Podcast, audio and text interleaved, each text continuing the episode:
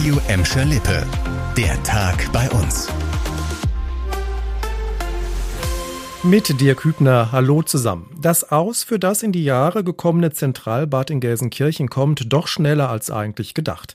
Das hat Auswirkungen auf das Schul- und Vereinsschwimmen und damit auf tausende Gelsenkirchner. Ein schicker Neubau samt Hallenbad soll dahin, wo heute noch das Zentralbad steht. Einziehen soll die Hochschule für Polizei und Verwaltung, wenn denn die Stadt Gelsenkirchen vom Land den Zuschlag dafür bekommt. Um den Zeitplan für einen möglichen Neubau einzuhalten, muss der Abriss des alten Zentralbades schon zeitnah starten, so die Stadt.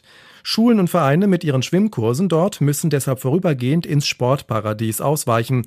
Dort können sie auch das 50 Meter Außenbecken nutzen. Es bekommt dafür extra eine Traglufthalle für die kälteren Jahreszeiten.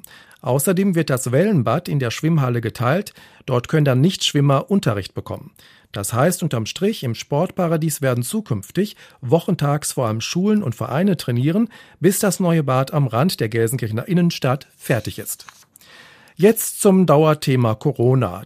Den neuen digitalen Corona-Impfpass werden wir vorerst noch nicht in den Impfzentren und bei den Hausärzten in Gladbeck, Bottrop und Gelsenkirchen bekommen. Laut der Kassenärztlichen Vereinigung sei die Software noch nicht fertig. Außerdem müssen noch Fragen in Sachen Datenschutz geklärt werden. Und auch die Apotheken bei uns bereiten sich noch darauf vor, den digitalen Pass für vollständig Geimpfte zu erstellen. Der Impfpass auf dem Smartphone hat einen QR-Code, der die vollständige Impfung per Scan bescheinigt, beispielsweise bei Veranstaltungen oder Reisen. Der gelbe Impfpass aus Papier bleibt weiter gültig. Auch die Folge der Impfungen, die Corona-Zahlen bei uns gehen zurück. Das Bergmann-Zahl im Bur lockert deshalb die Besuchsregeln.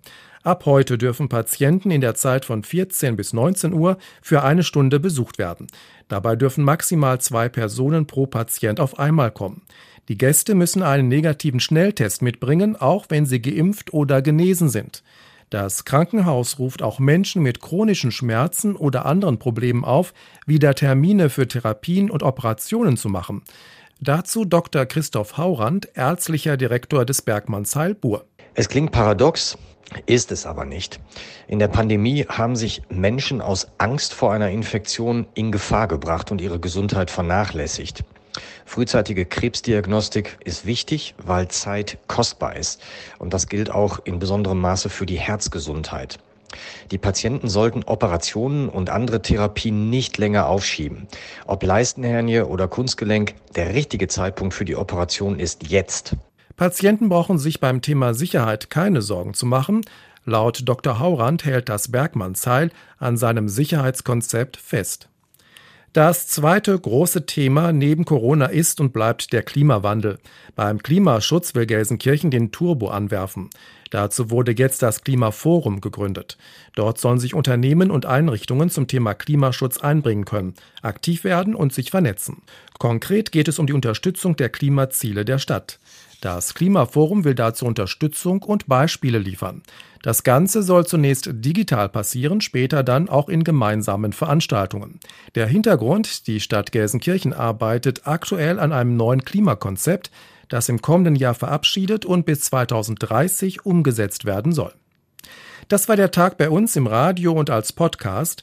Aktuelle Nachrichten aus Gladbeck, Bottrop und Gelsenkirchen gibt es jederzeit auf radio und in unserer App.